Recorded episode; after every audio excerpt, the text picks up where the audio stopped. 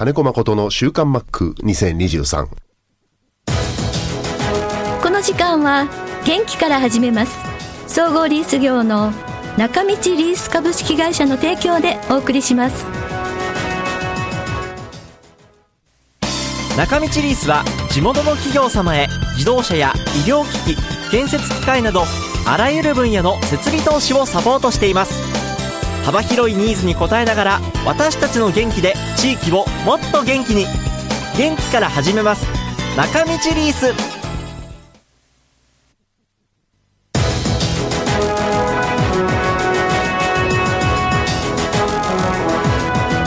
はい、えー、週刊マックは札幌市西区のコミュニティ FM 三角山放送局が 76.2MHz でラジオ放送インターネットスマートフォンでもお送りしています。おはようございます。安村麻里です。10月になりました。10月6日金曜日。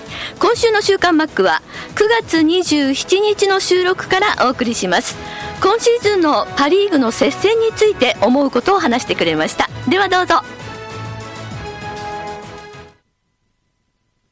野球に関してはもう一着が決まってしまったんで、はい。言ってみたら昔議論になったことありますけど、やっぱり10ゲーム差以上離されてるんだったらアドバンテージもう一個つけなきゃダメじゃんとかね。確かにね。すごいですね。ううん。ん、だから20ゲーム差も離れてるんだったら、もうクライマックスいらなくね？みたいなね。まあ、確かにね。議論はされると思う今年も。うん5割いってないチームにさえどうなんだってやっぱり話も聞きますけど、そう、一回あったんです。2000何年かな ?4 年から5年から、ファイターズ時代に、相当離されて、結局5割達してないんだけど、く3位に入ったことがあって、はい、あの時現役だったけど、クライマックスで出た時、あの時はね、プレイオフって言ってたんですけどね、ああはいはいうんちょっと、あ、なんか申し訳ないなとか思いながら選手だしっかり負けたけどね。ああそうなんですね、えでもマリーンズ一回3位から優勝したことあったじゃないですか、うん。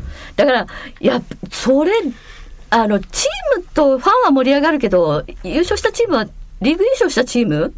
まあだ、だからそれはね、あの、プレーオフ制度、クライマックスシリーズっていうものができたこの15年ですね。はいあ20年か、2004年ぐらいからだから、あの議論されてきたけどアメリカのワイルドカードのシステムみたいに、はい。もう結局それも楽しみのうちの一つだから、うんうん、そうそうそう、うん。あの長くやってこそなんです。よ、うんうんうん。必ずそういう議論って常にされていくはずで、長くやった上で、ん。うんそれを文化にしていかなきゃいけない、うん。だからワイルドカードからワールドシリーズ勝ったらもうそれはそれでもそれで世界一、だからそういう勝ち方もあるってことなんです。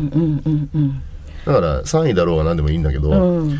でもワイルドカードってその地区のやっぱトップだったり、はい。ねあの勝率でしっかりうん。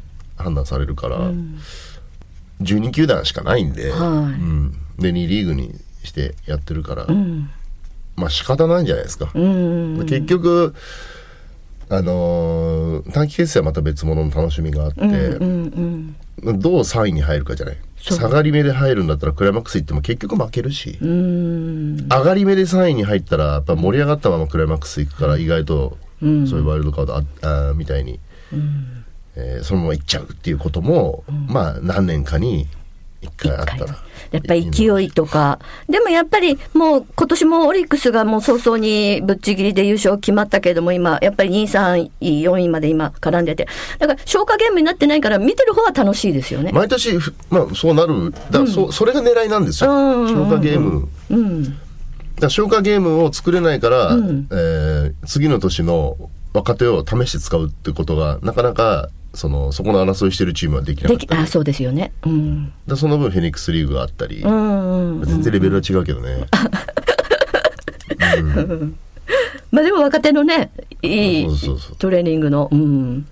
アメリカだったらまあ7つのカテゴリーがあって、うん。でシーズンが終わるとアリゾナでフォールリーグって言って秋の教育リーグがあったり、冬はウィンターリーグって言ってね、ドミニカ中南米でメキシコも含めて、オーストラリアもそう、うん。一年中何かしらの試合はできてるから、トレーニングをするメジャーリーガーと試合に出続けるメジャーリーガーと、まあいろいろ分かれたりするし、いや前も議論になりましたけど、やっぱり日本も3軍、4軍とか作った方がいいって感じ？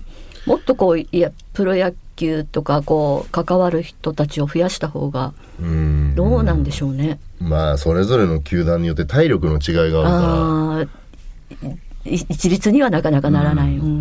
だからホークスみたいにね三軍が日本全国回って、しまいには韓国まで行って韓国の方が近いからね。ああそうですね、確かにね北海道来るより。ったり。で2軍はウエスタンリーグっていうリーグでやったり、まあ、どっちかっていうと12球団足並み揃えるならいいと思うのね。一つもう一つカテゴリー増やしても、そうすると育成システムにしても、もう少し充実するんだけど、まあ裾の三角形を少し大きくするのもありだと思うんだけど、やっぱり今の世の中の経済状況を含めてそこまで持てる持つにはうんちょっと足並みが揃わないんじゃないかな。うん。だから上あの今話題になってるファームシステムで外部から、うん。うん。入れるってなってるけど、ちょっと中途半端だよね。うん結局一軍でやってこそだから。ああそうですね。まあ確かにね。そこに参入してきても、うん。将来が見据えてね、うん。あの球界参入するような覚悟あるあるならいいんだろうけど、うん。まあ、とりあえずこっからなんていう感じだと多分23年でパンクすると。思う、うん、いやーやっぱりねもう果て次第もう想像つかないようなお金かかりますからね。ん。そうですね。うん。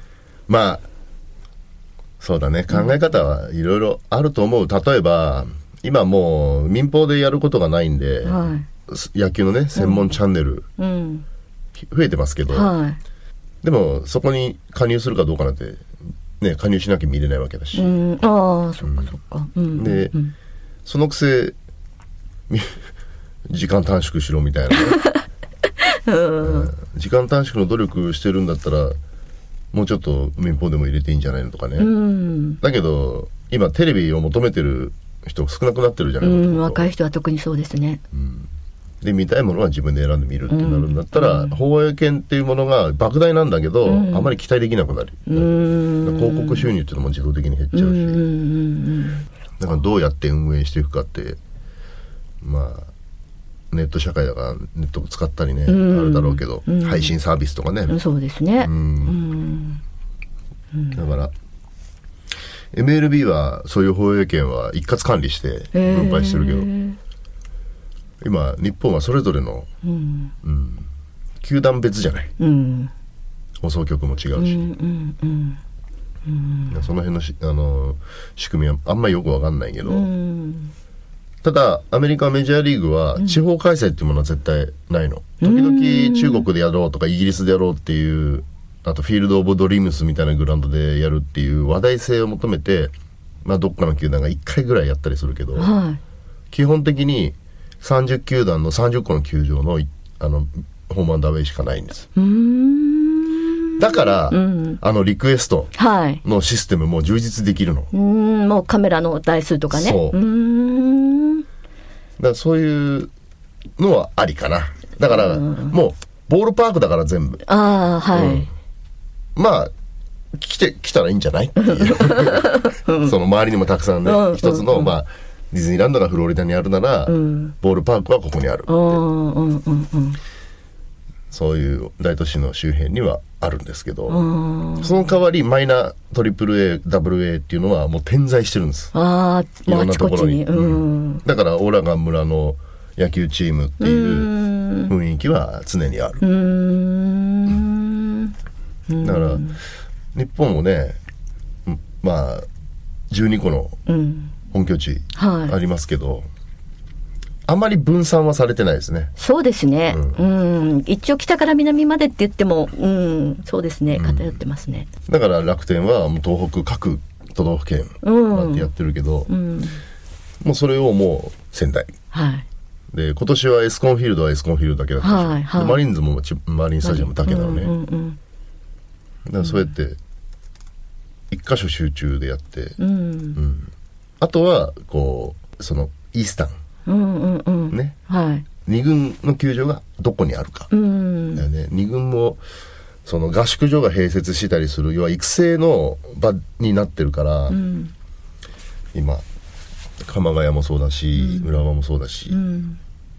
だからそこを拠点にして、二軍の試合をしに行くっていう、うん。これもあ、まあ、言葉悪いけど土佐回りに近かったりね、うんうんうんうんうんするんだけど、なんか野球は落ち着いてここだけでやるっていう風にしてる時代は来ないのかなって思う、うそっちの方がいいんじゃないかなと思うこともあるし、うん。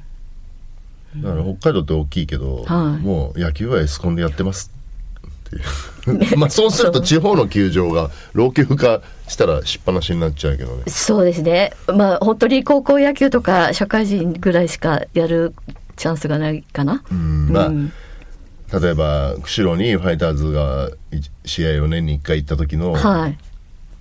まあ、釧路市からしたらその経済効果ってどれぐらいあるのかとかね、うん。そっちの話になっちゃうんじゃない、ああそうですね。やってる方はずっと本拠地にいられればいいんだろうけど。そうですね。うん。相手もそこに行かなきゃいけない、そうそう。それ結構大変ですねだから相手がそこに行くことで、うん。そのファンたちがそちらに行く、うん。宿泊施設や飲食業が、うん。まあ2日間盛り上がるというね。そう。その時の経済効果と、うん。プロ野球を誘致することに球場設備とかにかけるお金と、うん。まあ そういう計算になっちゃうよね。現実問題、うん、そうですね。もう数字の世界になっちゃうな。うん、でも大事なことですからね、今ね、そういうのね。うん、釧路市民球場かなあれ、はい。釧路市営球場なのかな、うんうんうん市の持ち物だからそうですね。市民が使う上で、うん。不自由してないんだったらスタンドをやたら大きくしたり、うん、照明つけたりっていう必要ないはずなんですよ。でも年に一度必ず野球プロ野球が来るっていうのを期待してそういうふうに作っても、逆に管理していくのがすごくそうね大変でしょ。維持。維持していくの大変ですね。それはもうね、北海道の場合特に冬もあるし、うん釧路とか帯広とか旭川とかみんなそうですね。うん。例えば帯広はい。の球場は、んあのー高校野球もそうだし、はい今釧路もやってるか、うん独立リーグみたいうなのん、がね、うん、うん、うん。うんだからそういうのを頻繁に使うようになってるから、うん。あの球場とか車もそうだけど、乗るから維持できるんで、そうですね。使うからやっぱりね、みんなね。ほっとくとやっぱうん。壊れやすくなったりする、うん、うん。球場も常に使うからグラウンドの整備が行きうん届たりするんで、うん。まあ一一つはいいいいんだろうな。使い続けるっていう意味では、プロを誘致するうんっていう開催が、あの約束されてると、うんやっぱこの球場でファイターズがやってるんだとかなるとうん。子供たちもやることを喜ぶし、うん。まあ、効果はあるんだろうねやっぱり、そうね。こんだけ話しといてあれだけどそう思う。うん。それはやっぱりそう一大イベントだと思いますよ。うん。うん。まあまあ近況報告としてね、はい。うん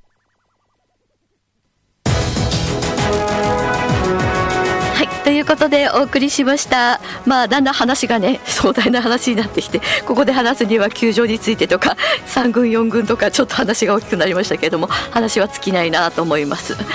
さあ今週もメッセージ皆さんありがとうございます。ラジオネーム荒木のコンドルさんです。マックマリさんこんにちは。こんにちは。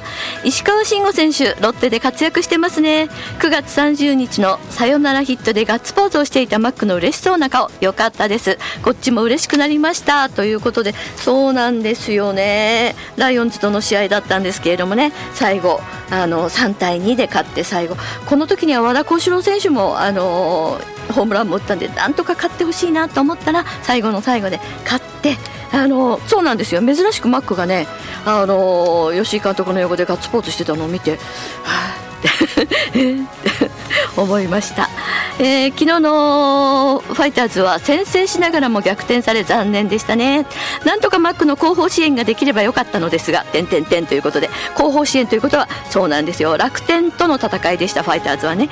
ここで、まあ、楽天が負けてくださればっていうかファイターズが勝てばあのゲーム差がねちょっとちょっと開いて、えー、ロッテマリーンズのクライマックスが行きやすくなるっていうまだ決まってないのでね、えー、微妙なところでした、まあ、でもね相手ももちろんそうなんですよ。あのクライマックスを目指しているので必死にあの戦ってくるし、まあまあ、ファイターズももちろん最後の試合なんで負けられなくて必死、まあ、みんなみんな残り試合も、う、ないんですけどもね。マリーンズは3試合ですけれども負けられない試合が続いているんです。そうなんですよだからなんか今日も話になりましたけど見てて、あのー、ま、ファイターズはちょっともう決まっちゃいましたけれどもあの2位、3位、4位争いが熾烈なんで見ててまだワクワクハラハラドキドキするなって思いながら見ています。まあ、ファイターズは昨日5日で、えー、シーズンが終わりました。まあ改めて言うのもなんですけれども60勝82敗1分けということで今年も再開ということが決定しました、来年も新庄監督が指揮を執るということが決まりましたけれどもね、まあ、あのいろんな意味でこう若手の選手の中心のチームなんでまだまだあのいろんな意味では改善点とか伸びしろがあるチームだとは思います。宮ママさんです。昨日ファイターズの最終戦でしたが田宮選手山田選手がタイムに落ち勝っていただけに逆転され残念でした。最近ロッテ戦をずっと見ていて石川慎吾選手や岡選手など馴染みの選手が活躍しクライマックスに向けて必死の試合を見ていて全員がワクワクしながら見ています。ロッテが2位になれるよう応援しています。ということでそうですよね。静岡ママさんからもいただきました。ファイターズはシーズンが終了しました、えー、クライマックスも日本シリーズもこれからですがさらにその先もユニフォームを着たマックに会えますねということで侍ジャパンのコーチ就任ということでまだあの速報なんですけれども正式なのかどうかちょっとまだあれですけどねあの井端さんが監督になられるということであのマックともちょっとお話をしましたけど、まあ、同級生で東京オリンピックの時にも一緒にコーチをした間柄なんでまあありえるかな ちょっと私もずっと思ってましたけどね、えー、一応ネット上には載っていました。多忙が続くマックくれぐれも体調に気をつけて楽しみにしています。ということですね。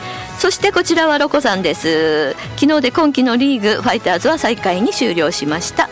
昨日は前半良い流れだったんで勝てるかなと思っていましたが残念でした。万波選手のホームラン王もなれませんでしたが素晴らしい躍進来季の活躍に期待していますということでね。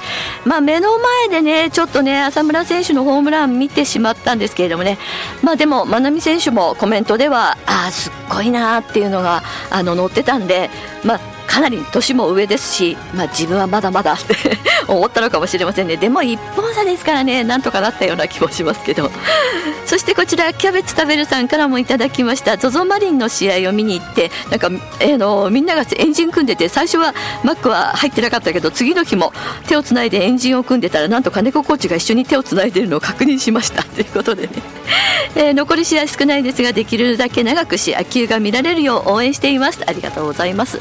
そして釧路町のサットさんですけれども新型コロナに感染したということで大丈夫ですか、えー、月曜日の深夜に発熱し、えー、抗原キット検査で検査したら見事に線が2本出ちゃいました。そこから3日間連続の、えー、39度超え。いやー緩くなかったって書いてますけどようやく37.5度になったということですけどまだまだですね。気をつけてください。まあ気をつけてくださいっていうかもうなってしまったんで、まあ、あとは体力回復目指してください。またね私の周りでもあのコロナに感染する方増えてるんでくれぐれも油断をしないようにまたインフルエンザも流行ってますし本当にね気をつけましょうね。皆さんね寒くなってきましたし体調管理私も含めてですけども皆さん気をつけて。あのファイターズは終わりましたけどもまだまだ野球続きますのであの野球に関するメッセージまた、まあ、全然関係ないメッセージもお待ちしています。中道リースは地元の企業様へ自動車や医療機器建設機械などあらゆる分野の設備投資をサポートしています。幅広いニーズに応えながら私たちの元気で地域をもっと元気に。元気から始めます。中道リース。この時間は元気から始めます。総合リース業の中道リース株式会社の提供でお送りしました。